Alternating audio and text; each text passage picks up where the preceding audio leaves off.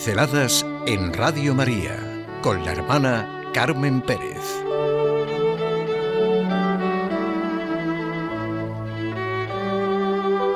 La historia sagrada. Sí, la historia y sagrada. Esa parte de la ciencia histórica cuyo objeto es la intervención directa de Dios en la creación y en la vida humana, y cuya fuente documental es la Biblia. Al menos comprender con un sentido racional y culto lo que es la historia sagrada, como el que estudia historia del arte, historia de las civilizaciones. Una conversación con mi amigo Alejandro, también profesor, me ayudó a sentir lo importante que era cuando de niños se estudiaba la historia sagrada, incluso solo culturalmente.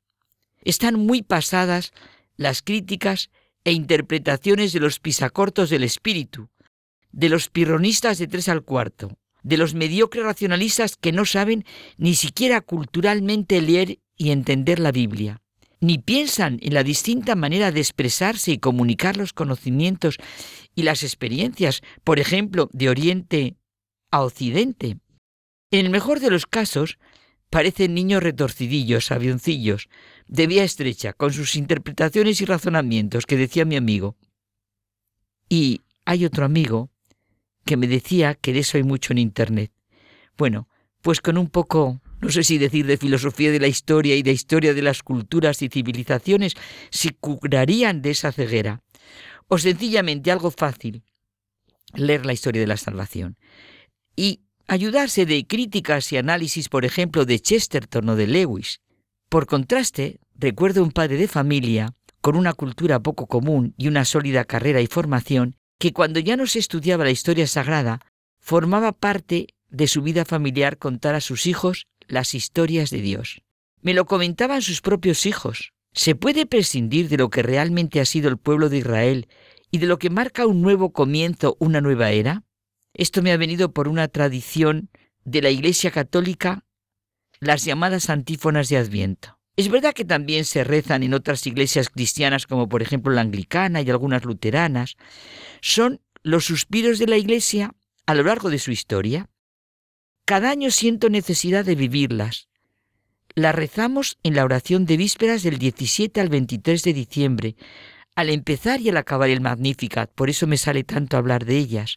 Es una invitación a vivirlas hoy desde la historia sagrada la historia de la humanidad desde la esperanza y sus anhelos más profundos, ver una meta, sentir el de dónde, hacia dónde y por dónde, el sentido de la historia, el sentido de la vida y de la muerte, el sentido de todo acontecer, la necesidad de la salvación, de felicidad, unidas las primeras letras de cada antífona y luego leyendo la palabra en sentido inverso, forman el acróstico latino ero cras, porque las antífonas fueran escritas, todas fueron escritas en latín.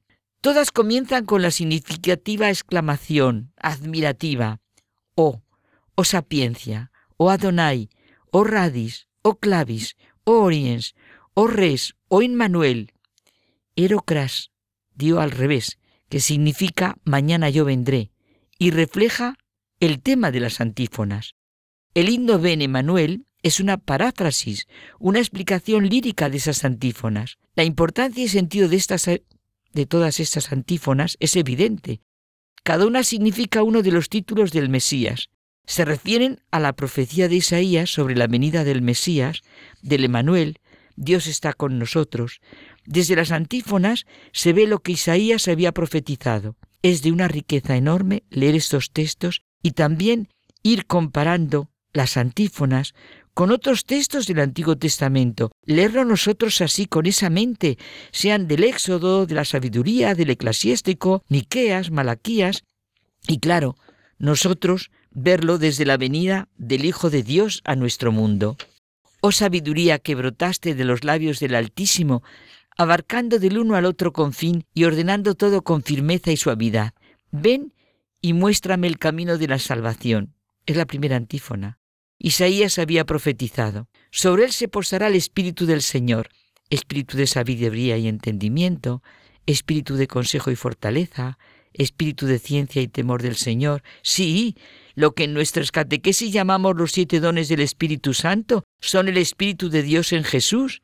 Y así cada una de las siete antífonas que van poniendo de manifiesto al pastor de la casa de Israel, que juzgará con justicia y rectitud a los pobres de la tierra y atraerá a las ovejas descarriadas.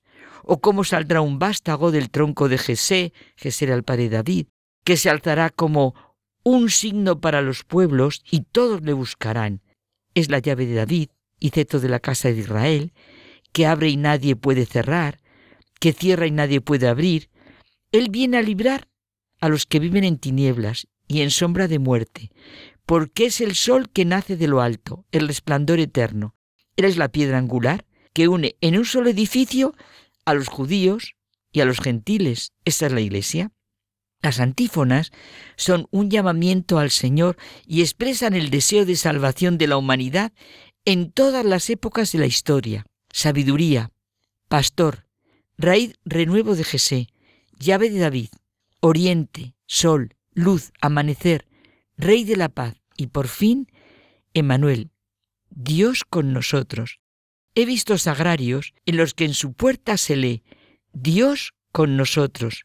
Y yo tengo en mi recuerdo, en los comienzos de mi vida religiosa, que ese era el sagrario.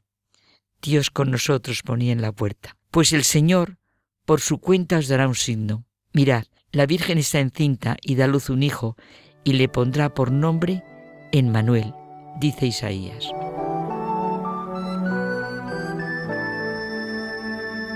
Pinceladas en Radio María con la hermana Carmen Pérez.